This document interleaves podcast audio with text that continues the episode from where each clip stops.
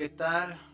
¿Cómo están? Espero que todos se encuentren bien eh, en estos días que han transcurrido, que espero que la gracia de Dios esté con cada uno de ustedes.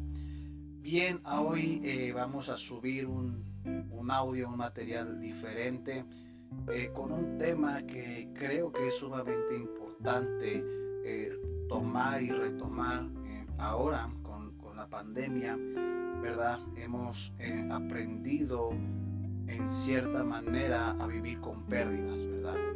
La pandemia nos dejó como cosas buenas, como cosas también un poquito desagradables, ¿verdad? Y, meditando y estando pensando en un material, solo va a ser un, un, episodio, solo va a ser una enseñanza, ¿verdad? No, no quiero abundar mucho en ello, porque no soy ni especialista eh, en, enfocarme tanto en esto, ¿verdad?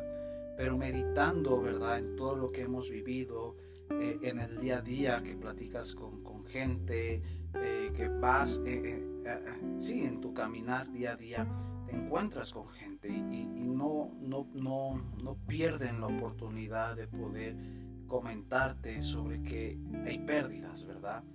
Y creo que todos en esta vida aún en la pandemia o antes o después, hemos enfrentado pérdidas. Todo ser humano, sea cristiano o no cristiano, sea rico, sea pobre, sea cual sea la clase, ¿verdad? Hemos enfrentado pérdidas. Las pérdidas no, no están eh, limitadas para un sector del ser humano, sino es para todos, para todos, ¿verdad?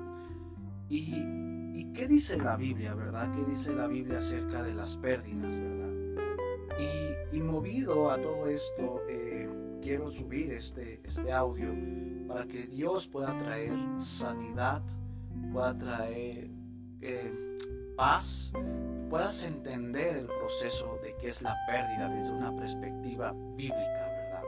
Porque hemos aprendido que es pérdida y si yo te preguntara para ti qué es pérdida, cada quien podrá tener un concepto de qué es pérdida, porque de acuerdo a cómo tú lo observas, a cómo lo viviste, puedes resumir que es pérdida.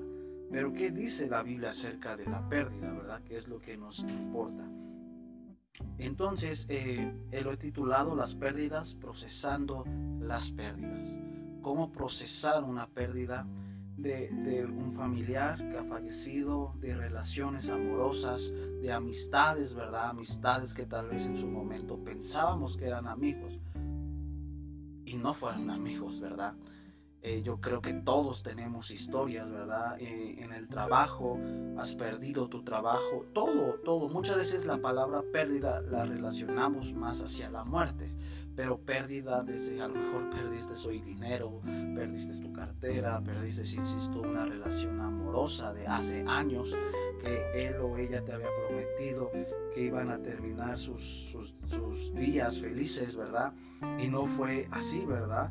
Y eso te ha traído eh, desánimo y, en fin, no quiero abundar mucho en esto, ¿verdad? Creo que, insisto, hemos, todos tenemos pérdidas, ¿verdad?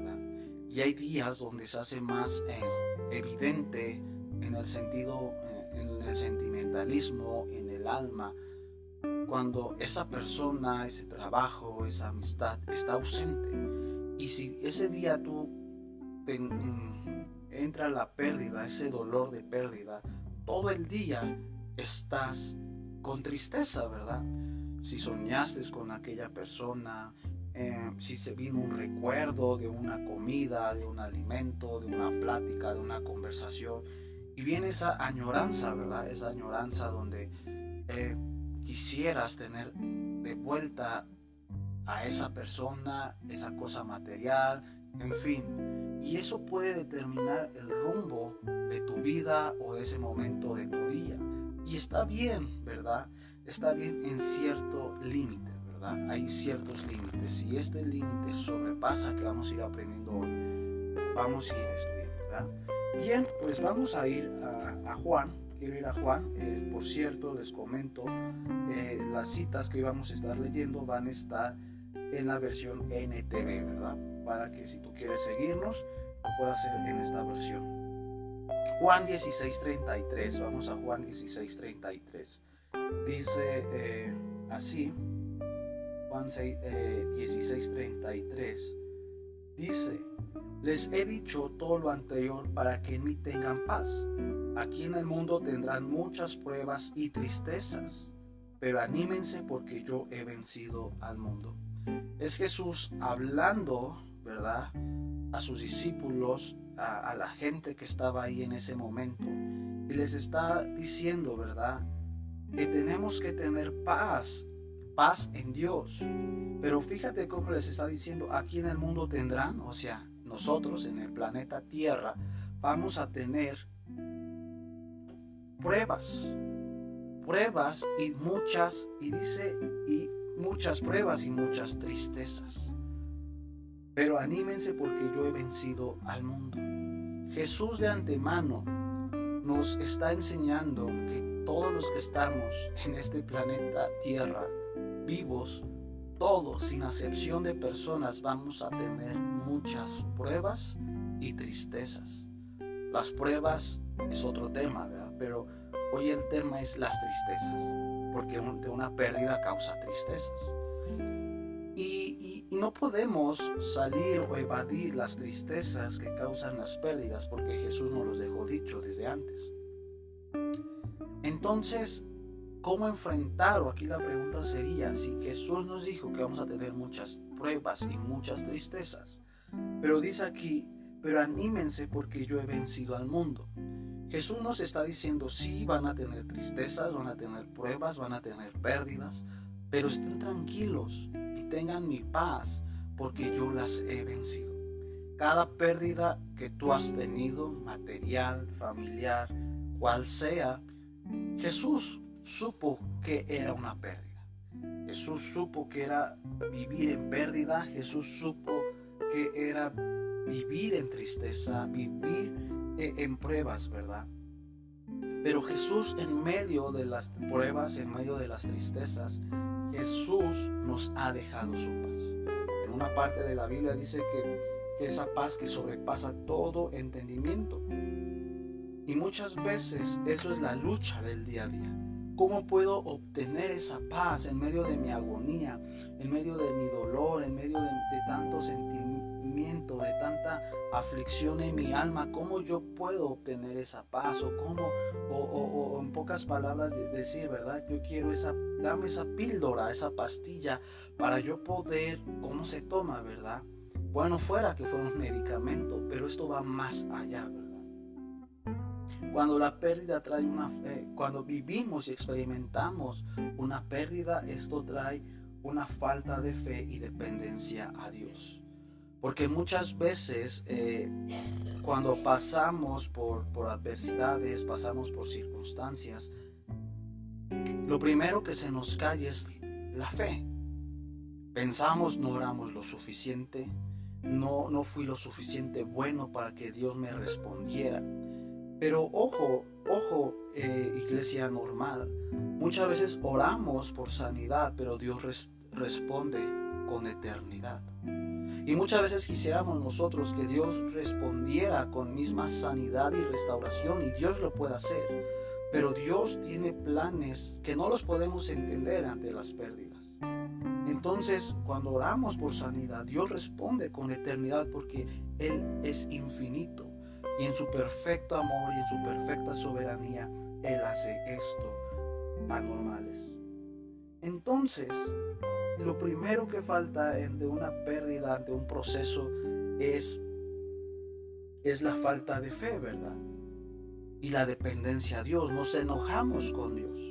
Incluso un, proceso eh, de, psicólogos o lo atribuyen que un proceso o una etapa del duelo ante una pérdida es el enojo, la frustración. Y lo primero que hacemos es enfadarnos hacia con Dios y reclamarle. Y vamos a ir aprendiendo todo esto, si es bueno, es malo, en fin. El cristianismo no, no, no es no pasar por pruebas sino el cristianismo pasamos por pruebas, pero la diferencia es que tenemos la paz de Cristo.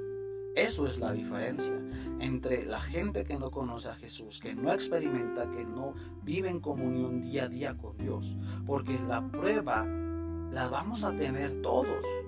No, es, no está hecho la prueba o las tristezas, no está solo enfocada para un sector de la sociedad, sino es para todos. Pero la diferencia es que ser hijos de Dios tendremos la paz de Cristo y esta paz es que sobrepasa todo entendimiento. En medio de toda la adversidad, en medio de todo el caos, tendremos la paz. Y esa paz que sobrepasa todo entendimiento, Jesús nos las ha prometido. En ocasiones también negamos la pérdida. Negamos la pérdida a través de adicciones o escapes de todo tipo. Lo que menos queremos saber es que hemos perdido algo, ¿verdad? E, es lo que menos queremos saber y nos escapamos a través de adicciones, a través de, escapes de todo tipo, de todo tipo. Eh, te, desconectas de la iglesia, te desconectas de Dios. Y creo que eso es un factor malo alejarnos de Dios. Porque nos ha enseñado muchas veces el mundo que Dios es un masoquista, que por hacer las cosas mal Dios nos castiga. Y Dios no es así un masoquista, ¿verdad? Aquí la pregunta es, o una pregunta que nos podemos hacer, ¿cómo procesar estas pérdidas? ¿Cómo yo puedo procesar la pérdida de, de, que se murió un hijo, de, de, un familiar, de que me despidieron del trabajo? ¿Cómo yo puedo procesar las pérdidas? Y la respuesta es muy sencilla y muy simple. En Jesús tenemos que procesar las pérdidas. Solo en Jesús podemos procesar las, las pérdidas. ¿Recuerdas ese pasaje que Jesús dijo, yo soy el camino, la verdad y la vida? Solo en Jesús. Solo en Jesús podemos direccionar nuestra vida ante una pérdida. Solo en Jesús tendremos en cierta manera respuestas de esto o una explicación, ¿verdad? O el propósito de esta pérdida, ¿verdad? Solo en Jesús. Y, quiero ir un poquito, adentrar un poquito más en una historia bíblica. Eh, sobre pérdidas y es este hombre que, se gana eh, este diploma, o yo que digo diploma, eh, gran, gran, gran diploma se gana este hombre de la Biblia, Job, ¿verdad? Un hombre que conoce qué es pérdidas y cómo, cómo poder procesar unas pérdidas es Job. Es Job este hombre que nos puede enseñar cómo enfrentar pérdidas es este hombre, cómo nos enseña cómo enfrentar. Quiero ir, Job, quiero ir a Job, a Job. Vamos a Job, capítulo 1, versículo 21 y 22. Vamos ahí. 21, eh, versículo 21 y 22. Dice así, y dijo, desnudo salí del vientre de mi madre y desnudo estaré cuando me vaya, el Señor me dio lo que tenía y el Señor me ha quitado.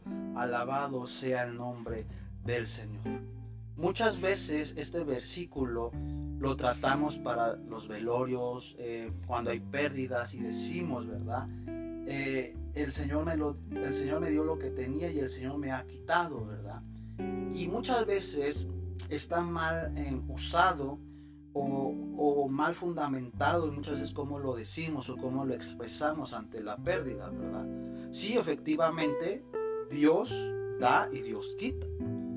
Pero no, y nos quedamos muchas veces nosotros, ¿verdad? Eh, en la pérdida. Y nos quedamos en este versículo. Cuando alguien fallece, pierdes tu trabajo, eh, pierdes un, una casa, pierdes un vehículo, yo qué sé. Eh, dices esto, el Señor dio, el Señor quitó, ¿verdad? Y, dice, alabado sea el nombre del Señor. Pero iglesia anormal, eh, muchas veces nos quedamos con este versículo 21 de Job. Solo nos quedamos abrazando la pérdida, abrazando el dolor y, y diciendo, bueno, total Dios, tú fuiste bueno, fuiste fiel, por darme esto y también lo sigue siendo.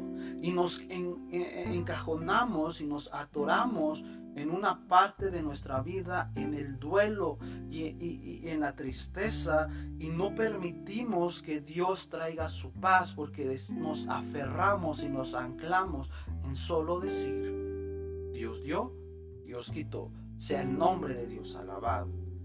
Y nos quedamos ahí, ¿verdad? Pero no, no, no, no leemos lo que dice el verso 22, nos quedamos solo en el verso 21 y no abundamos, ¿verdad? Lo que dice en el verso 22. En el verso 22 dice, a pesar de todo, Job no pecó porque no culpó a Dios.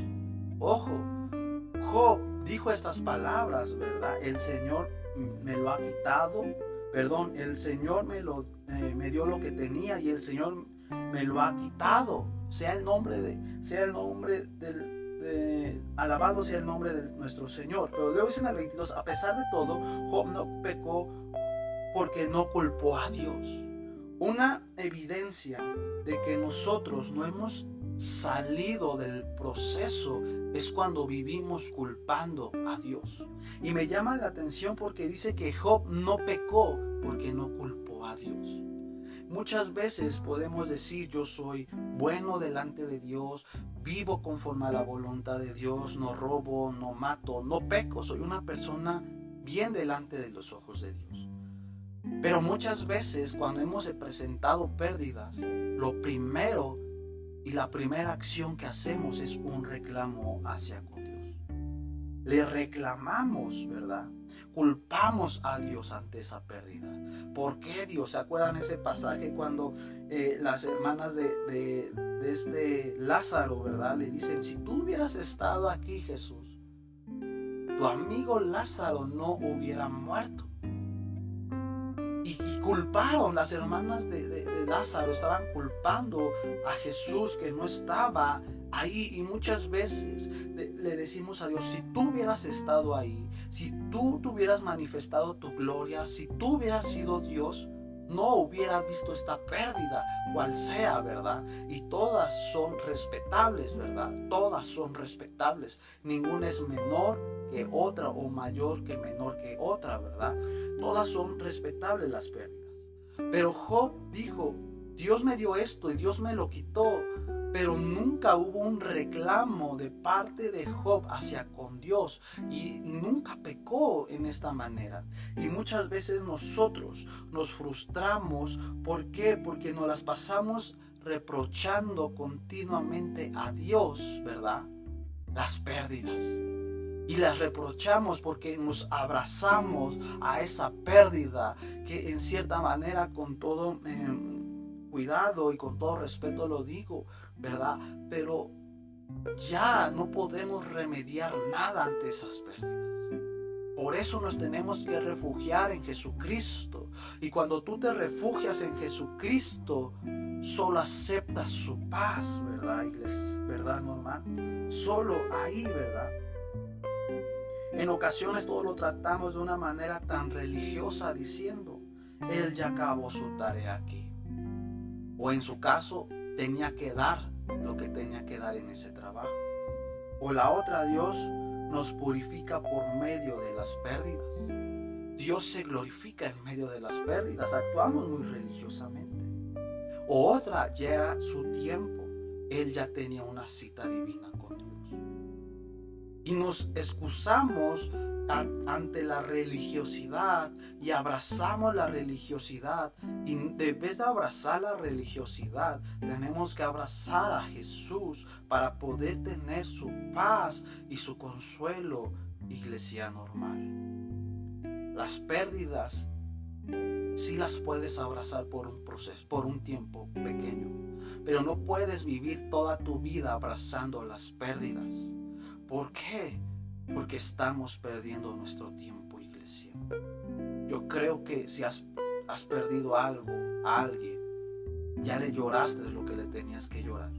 Tienes que levantarte y sanar esas pérdidas. Tienes que sanar, ¿verdad? Dios no nos purifica por medio de las pérdidas. Hay un dicho muy común aquí en México, ¿verdad? Que dice que Dios da las mejores guerras a sus mejores guerreros. Y eso es mentira. Eso es un concepto antibíblico y hasta incluso yo lo podría llamar eh, un concepto, eh, eh, no sé, anticristiano, porque Dios no, no manda guerras a sus mejores guerreros Si Jesús, lo dijo ahí, lo que acabamos de leer en Juan, ¿verdad? Que tendríamos, Él nos advirtió, tendríamos muchas dificultades y tristezas. Pero Satanás ha querido infiltrar en el dolor, en tu proceso de pérdida, para que no salgas de ahí y vivas eh, encadenado y, que tu pérdida sea un verdugo para tu alma y vivas atormentado día y noche. Y ese no es el propósito de Jesús, ¿verdad? Hay procesos también que, esos verdugos vienen a tu vida, vienen a tu alma para hacerte culpable de las pérdidas de tus pérdidas, ya sean materiales, familiar, familiares, ¿verdad? Estos verdugos operan trayendo culpabilidad. Es que yo lo maté, es que si yo hubiera hecho esto, por mi culpa he perdido esta cosa material, por mi culpa murió este familiar o, ser querido, por mi culpa perdí esta amistad. Y en cierta manera eso trae tormento a nuestra alma que impide recibir la sanidad divina ante un proceso de una pérdida. Otra es que te sientes frustrado o enojado porque fuiste, eh, víctima de esa pérdida. Nos sentimos frustrados, enojados porque soy víctima de una pérdida. Y no hemos, ¿por qué? Porque hemos aprendido a abrazar a esas pérdidas llámese como se llamen, ¿verdad? Pero Jesús, ¿verdad?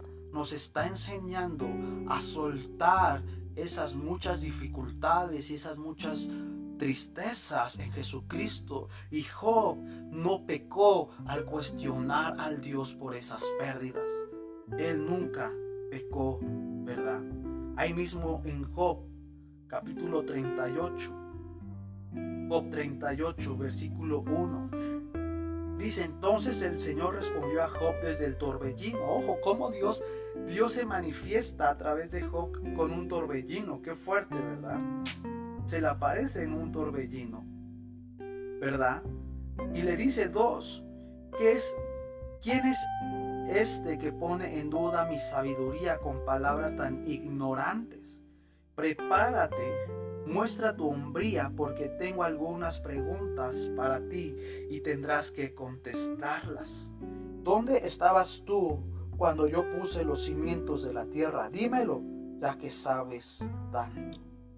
Me gusta porque aquí Job, Dios, en un encuentro que Dios tiene con Job, lo cuestiona, porque Job sabemos que perdió su salud, perdió sus riquezas, perdió sus hijos, perdió todo. Y deja de eso que perdió, le sobrevino una enfermedad. Y, Dios tiene un encuentro con Job en una forma fuerte, en un torbellino, dice la palabra de Dios, ¿verdad? Y le lanza preguntas para bombardear su razonamiento de Job, ¿verdad? Porque le dice, la primera pregunta dice, ¿quién es este que pone en duda mi sabiduría? Muchas veces decimos, Dios, ¿por qué perdí a este familiar? ¿Por qué perdí este trabajo? ¿Por qué perdí este negocio? ¿Por qué perdí esta relación amorosa? ¿Por qué perdí a estos amigos? ¿Por qué Dios?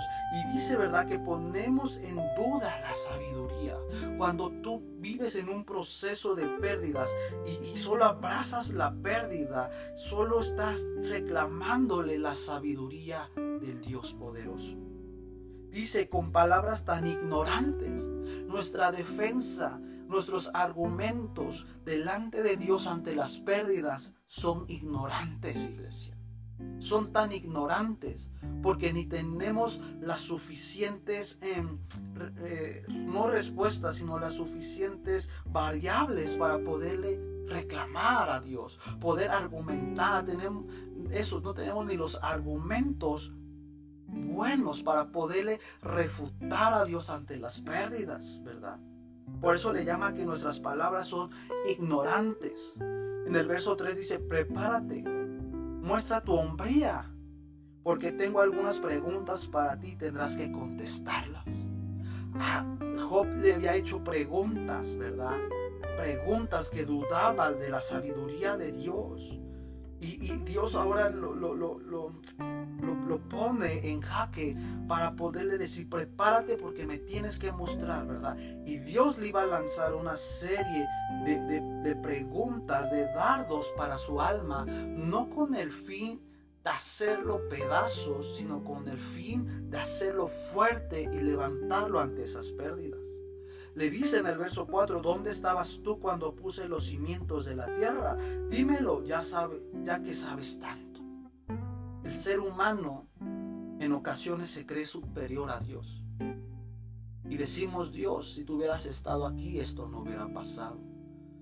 Dios, ¿por qué pasó esto? Si no hubiera pasado esto, estuviéramos perfectos. Y Dios le dice, dímelo ya que sabes tanto. Ni tú, ni yo, ni nadie en este planeta Tierra sabe nada cuando estamos delante de Dios, iglesia. Los planes de Dios son perfectos. Y si hemos, y si, hemos o si estás pasando ante una pérdida, no la abraces más. Suéltala. Suelta esa pérdida ahora, iglesia. Porque no sabemos absolutamente nada no sabemos nada, ¿verdad? En las pérdidas que tenemos o van a venir, nunca Dios nos, nos dejará solos, porque en ocasión, eh, nunca Dios nos va a dejar solos. Nunca. En las pérdidas Dios está con nosotros.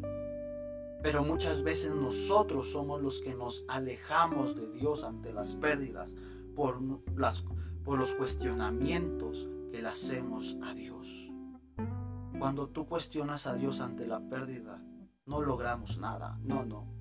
No logramos nada. Porque Dios es infinito en misericordia. Y no vamos a entender sus planes. No entenderemos nunca sus planes. Nunca. Y no es nuestra tarea algo que he aprendido o, que estuve estudiando es que Dios nunca le dio explicaciones a Job. Dios nunca le dio explicaciones a Job de sus pérdidas o le dio los motivos del por qué perdió su salud, sus hijos. Nunca. Qué fuerte. Y muchas veces nosotros andamos por la vida ante las pérdidas buscando las explicaciones de Dios. Y Dios, al hombre que más sufrió en la Biblia, en el Antiguo Testamento, nunca le dio explicaciones. Nunca. Y nosotros andamos por la vida buscando explicaciones, buscando argumentos del por qué pasaron estas pérdidas. No es nuestra tarea, iglesia. Nuestra tarea es refugiarnos en la paz de Jesucristo.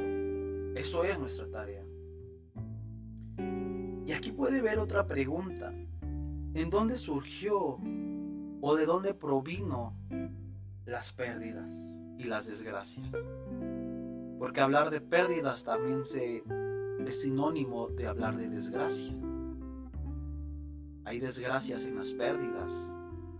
¿Y dónde surge?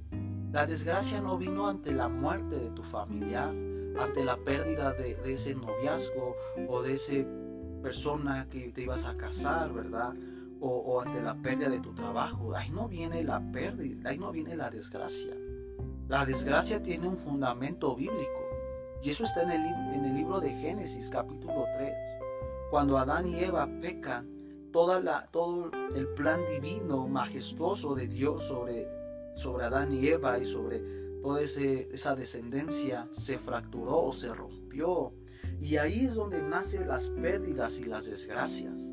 Las desgracias no nacieron cuando falleció, perdiste algo. La desgracia y la pérdida viene desde Génesis 3, ¿verdad?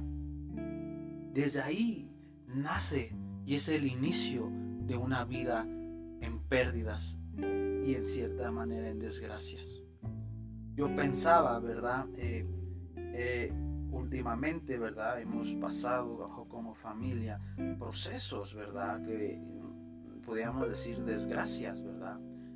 Y, vemos y queremos ver dónde, dónde es el, el hoyo de esto, ¿verdad? Pero todo esto tiene un origen en Génesis 3. Porque dice la Biblia que la lucha no es contra sangre ni carne, sino contra principados, potestades. Y esto viene desde, ya está, ya está. Entonces, nuestra tarea, nuestra función no es vivir en la desgracia ni en la pérdida, sino descansar en la paz de Cristo. Y nos cuesta trabajo, ¿verdad? Dios consoló a Job dándole a conocer su gloria. Dios no le dio a conocer a Job su propósito o, lo que había. Muchas veces también si se dan cuenta, la iglesia dice, ¿verdad? Es que detrás de una batalla viene una gran victoria. Nos, nos, enfocamos tanto en ser religiosos, nos enfocamos tanto y hemos perdido el enfoque y hemos dejado que la religión venga a nuestra alma, a nuestra vida, a nuestra iglesia. Y la religión ni restaura ni sana, solo juzga, condena y nos lleva a dar vueltas nuestra cabeza. Pero Jesús es el único, ¿verdad?, que puede traer consuelo. Y Dios solo traía a, a Job conocer su gloria. En medio de las pérdidas, Mejor pídele a Dios que conozca su gloria. Y gloria es manifestación de los atributos de Dios. Es paz, es fortaleza, es macedumbre, es la omnipresencia, la omnipotencia. Eso es, ¿verdad? Gloria. Es la manifestación de los atributos de Dios.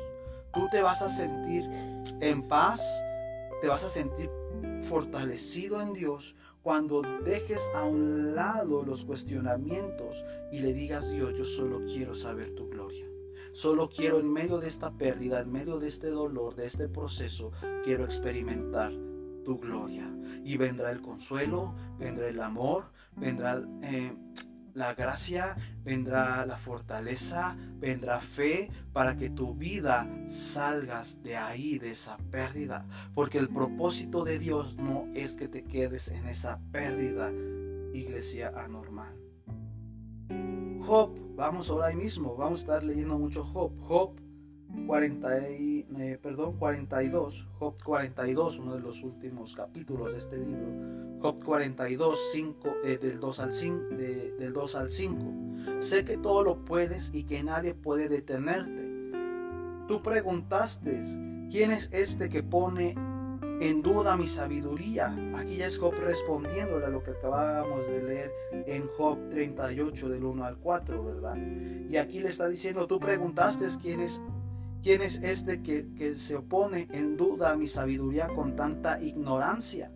Soy yo y, y hablaba de cosas sobre las que no sabía nada, cosas demasiado maravillosas para mí, Job no podía entender los no, en ese momento de Job 38 no entendía los procesos, no entendía las pérdidas, pero ya en estos versos en Job 42 empieza a entender revelación porque había dejado de abrazar la pérdida, había dejado de abrazar la desgracia y ahora él se estaba conectando a la sabiduría, se estaba conectando a la gloria del Dios Todopoderoso.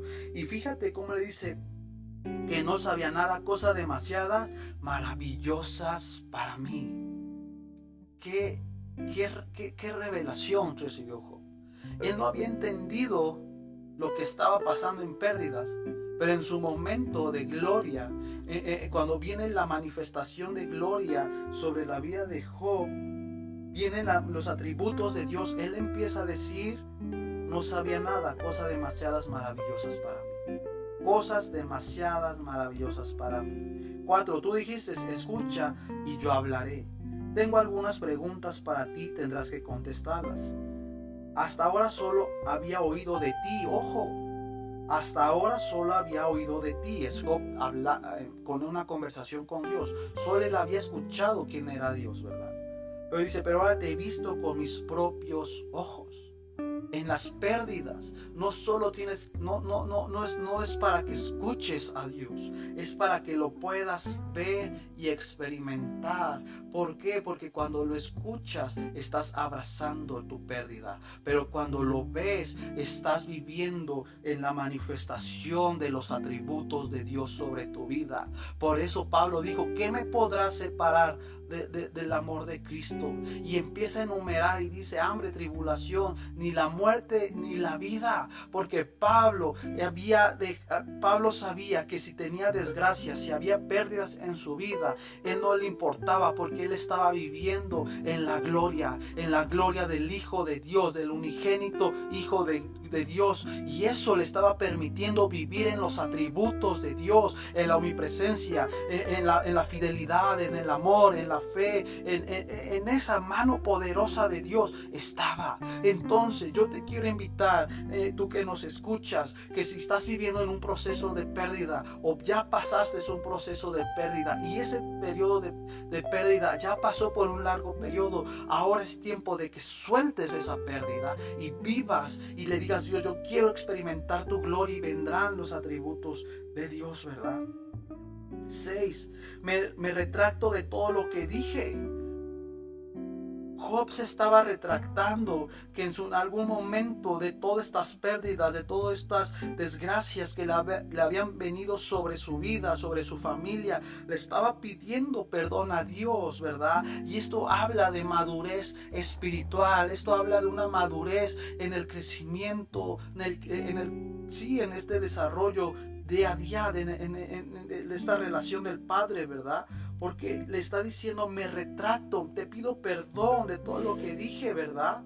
Te pido perdón, no entendía, no entendía por qué falleció esta persona, no entendía por qué esta desgracia, no entendía por qué mis amigos me han dejado, me han traicionado, no entiendo por qué esto en su momento, pero perdóname Dios por todo lo que dije. Me siento en polvo, dice, me siento en polvo y ceniza en señal de arrepentimiento.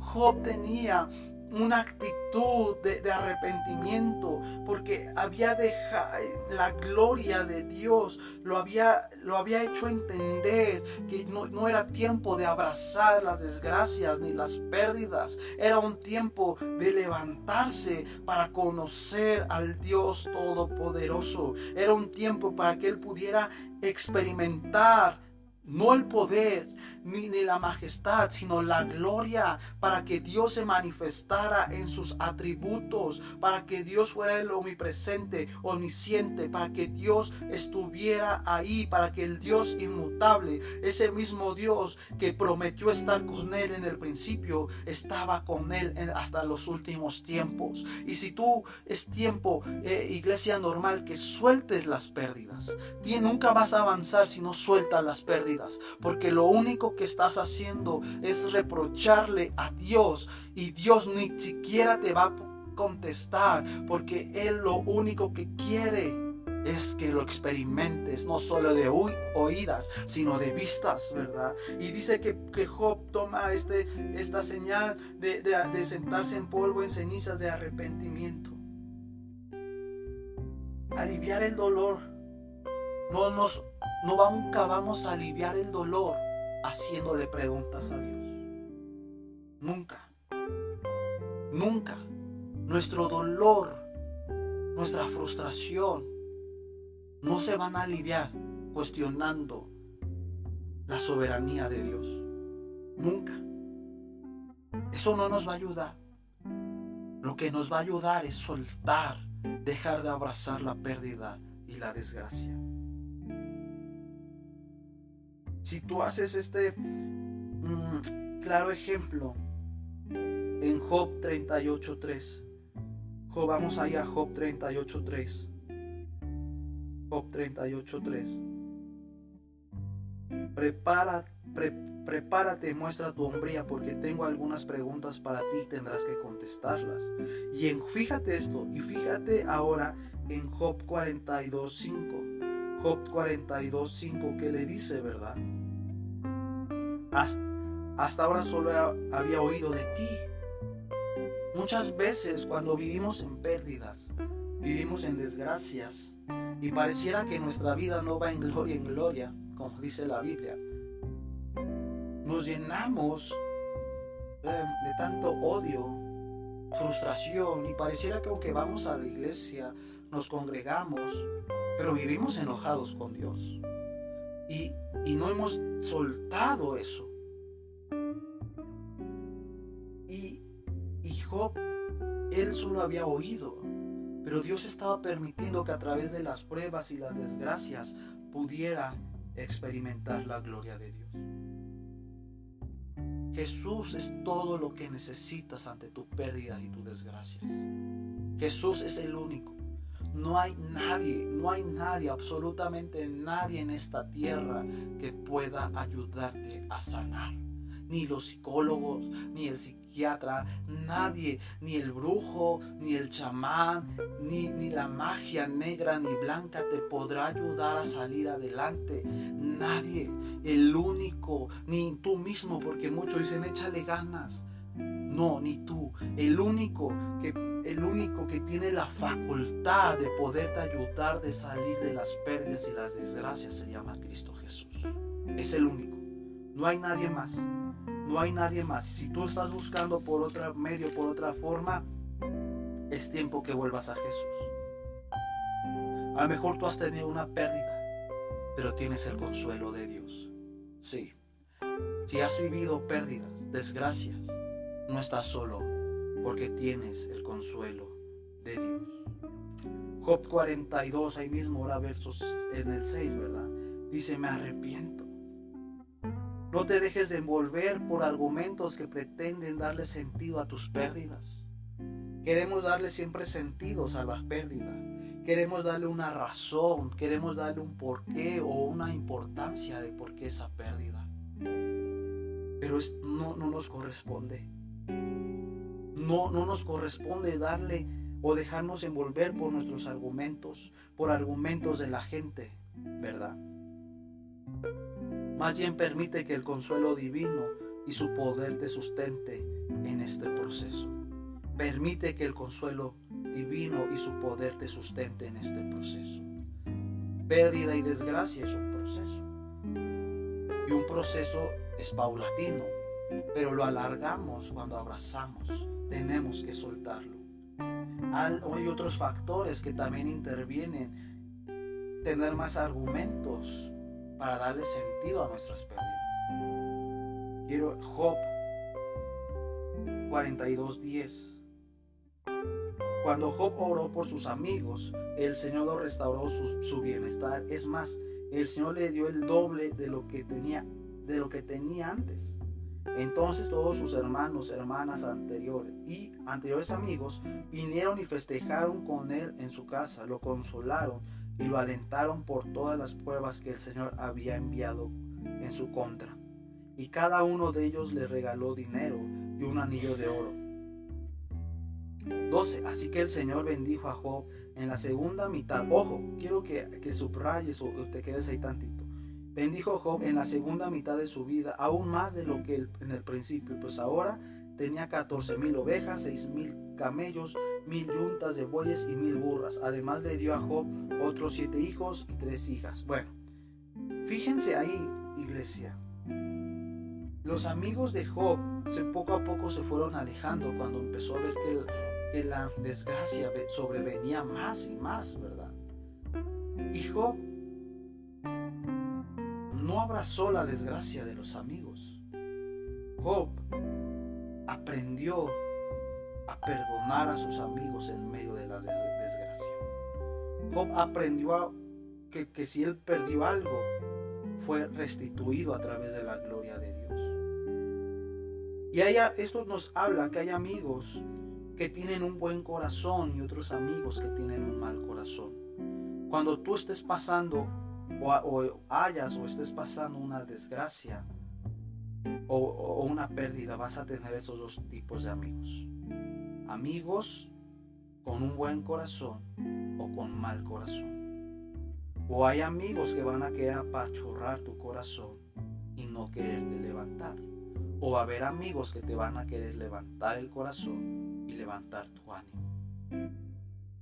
tenemos que ser sabios con quienes interactuamos, con quienes nos relacionamos cuando estamos ante una desgracia y ante una pérdida. Porque si nos relacionamos con gente amargada, frustrada, vamos a abrazar su frustración y su amargura. Pero si nos en medio de la pérdida me conecto con una familia llamada iglesia, llena de gozo, llena de amor, de gracia, entenderé más el propósito de Dios. En el verso 12 de esta de Job 42 me llama la atención porque dice, ¿verdad? Que calamidad dice y, y el Señor bendijo a Job en la segunda mitad de su vida. En la segunda mitad de su vida. No está acabado todo. No está acabado. No porque hayas vivido en una desgracia. Se acabó todo. Job 2. Vamos a Job 2, 23 y 25. Job 2, 23 y 25. Perdón, eh, hice una mal nota. Eh, olvidemos este Job 2, perdón, 23, 25. Hay cosas que no van a, a regresar, pero la paz de Dios sí. Hay cosas que ya no vamos a poder regresar, ¿verdad? Hay tu familiar ya no va a regresar. Ese trabajo ya no va a regresar. Esas amistades ya no van a regresar. Ya no. Ya no. Lo que perdiste en esa desgracia ya no va a regresar. Eso es una realidad. Pero hay una verdad. La verdad es que tienes la paz de Dios contigo. Eso es. Y muchas veces vivimos más en una realidad que en la verdad. Yo te pregunto, ¿qué es más importante? ¿La verdad o la realidad? Es la verdad. Porque Jesús dijo, yo soy el camino, la verdad y la vida. Es más importante la verdad, iglesia. En absoluto. Y si Dios ha prometido dejarnos su paz, quédate en su verdad de su paz. Si has perdido algo, entrégaselo a Cristo una vez más. No avanzamos en nuestro día a día porque nos atoramos en el pasado. Queremos volver en el pasado. Añoramos el pasado. Y es bueno recordar, pero una cosa es recordar a ídolos del pasado. Y las pérdidas provocan vivir en idolatría del pasado, añorar lo pasado, querer regresar al pasado. Esto ya no podemos. No se puede volver al pasado. No hay ni una máquina, no hay ni una varita mágica para regresar al pasado.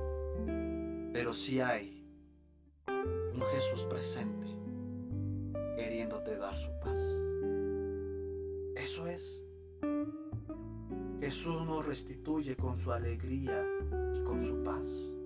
Una alma inmadura es cuando te atoras en, las pérdidas y no dejas que Jesús sea el Señor.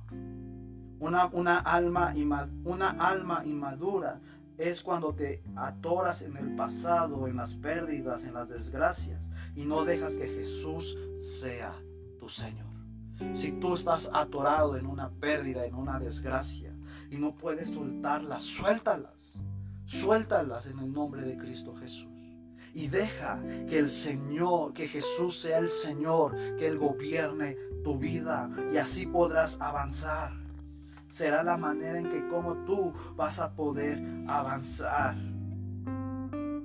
Así será como tú vas a poder avanzar. Jesús cuando estuvo en la, eh, eh, eh, en la cruz, en el Calvario, imagínense, él estaba en la pérdida, eso lo vemos en Lucas 23. Vamos a Lucas 23.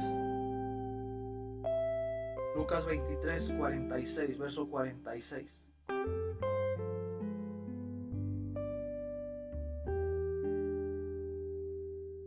Dice así. Después Jesús gritó, Padre, encomiendo mi espíritu en tus manos.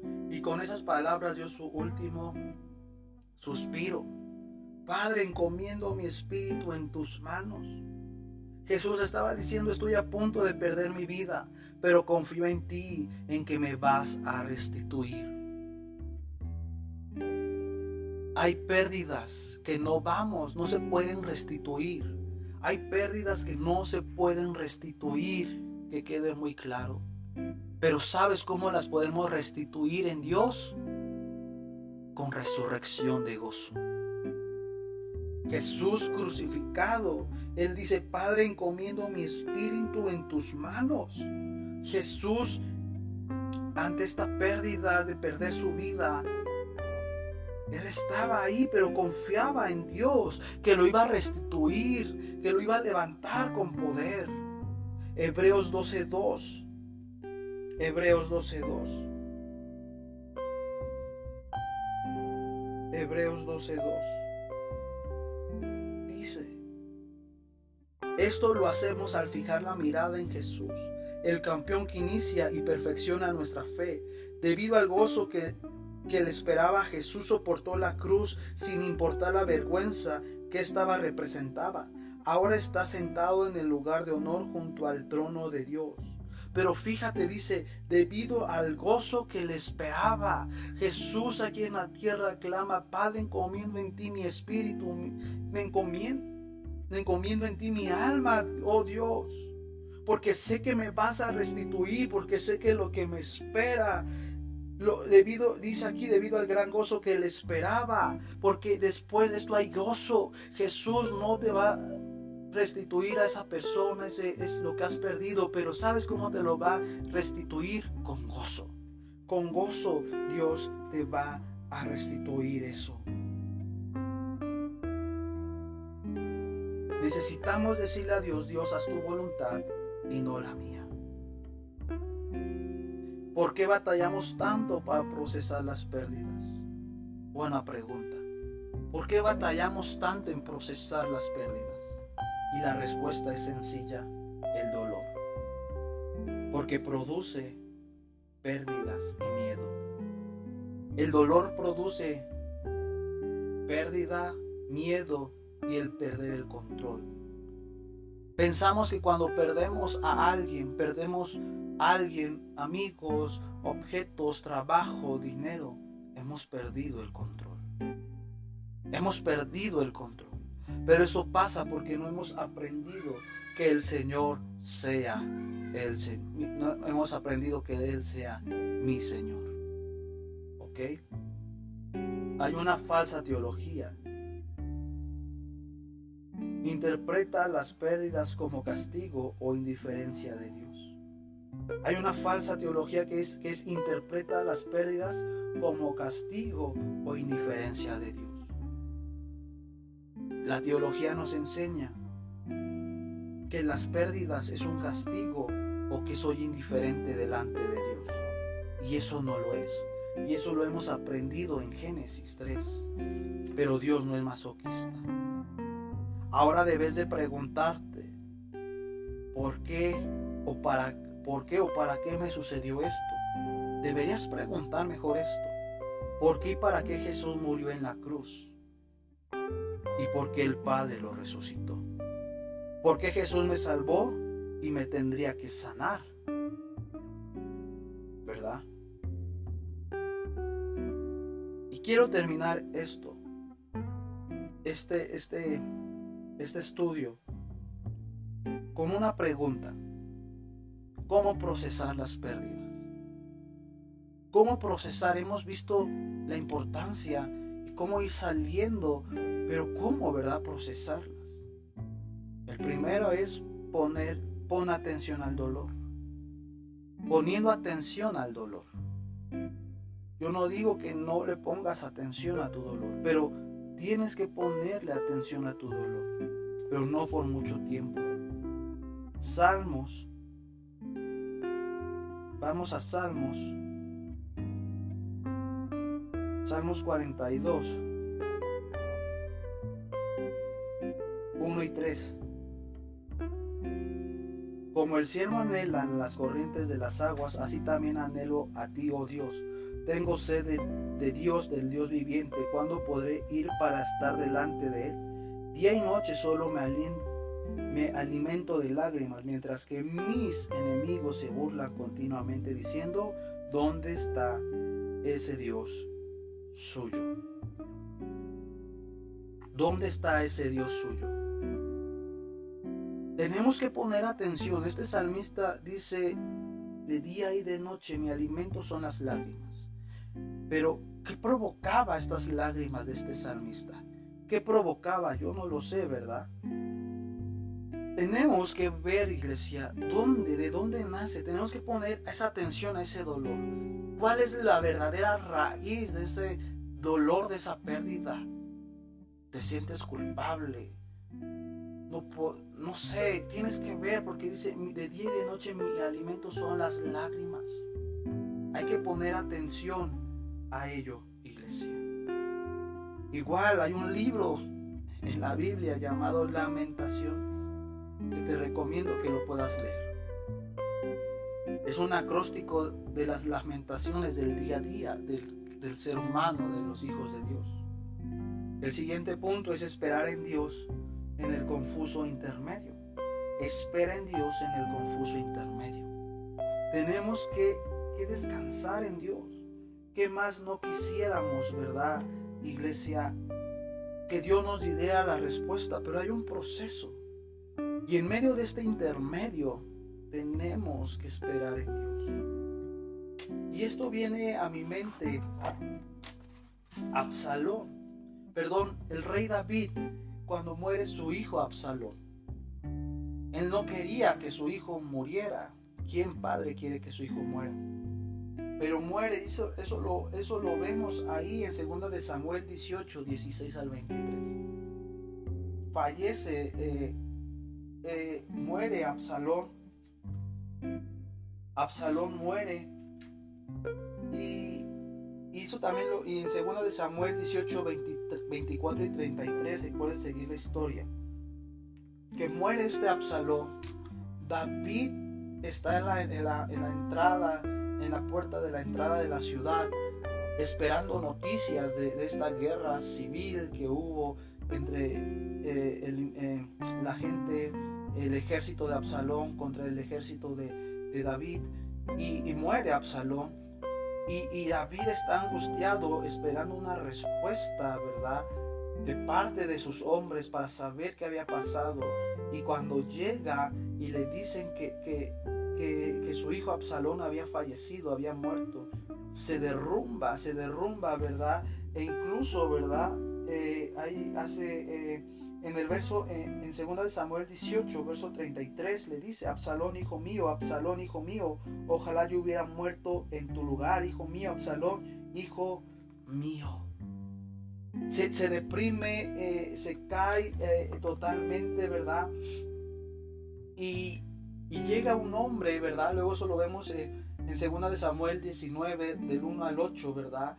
David se va, llora eh, con gran lamento, ¿verdad? Eh, no quiere ni comer, pero retoma fuerzas y él no entendía el plan de Dios. Y yo sé que la espera en medio de un proceso, de una desgracia, es muy difícil, pero tenemos que entender y aprender a descansar en Dios. Tenemos que aprender, ¿verdad? La muerte transforma el sentido de la vida y es el valor determinante que indica el nuevo sentido de vivir.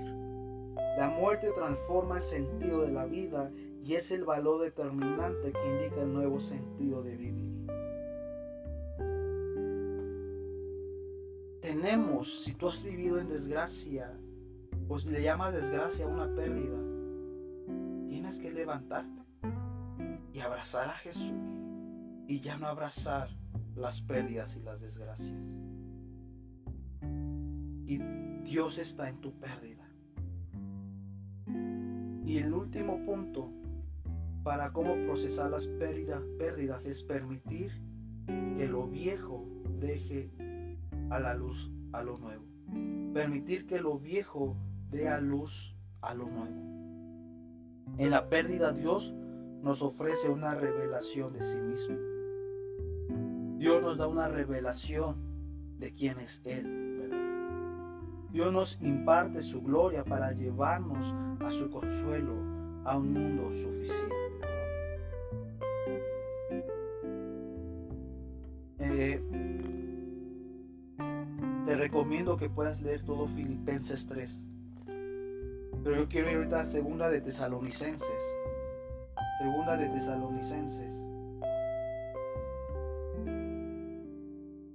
Segunda de Tesalonicenses.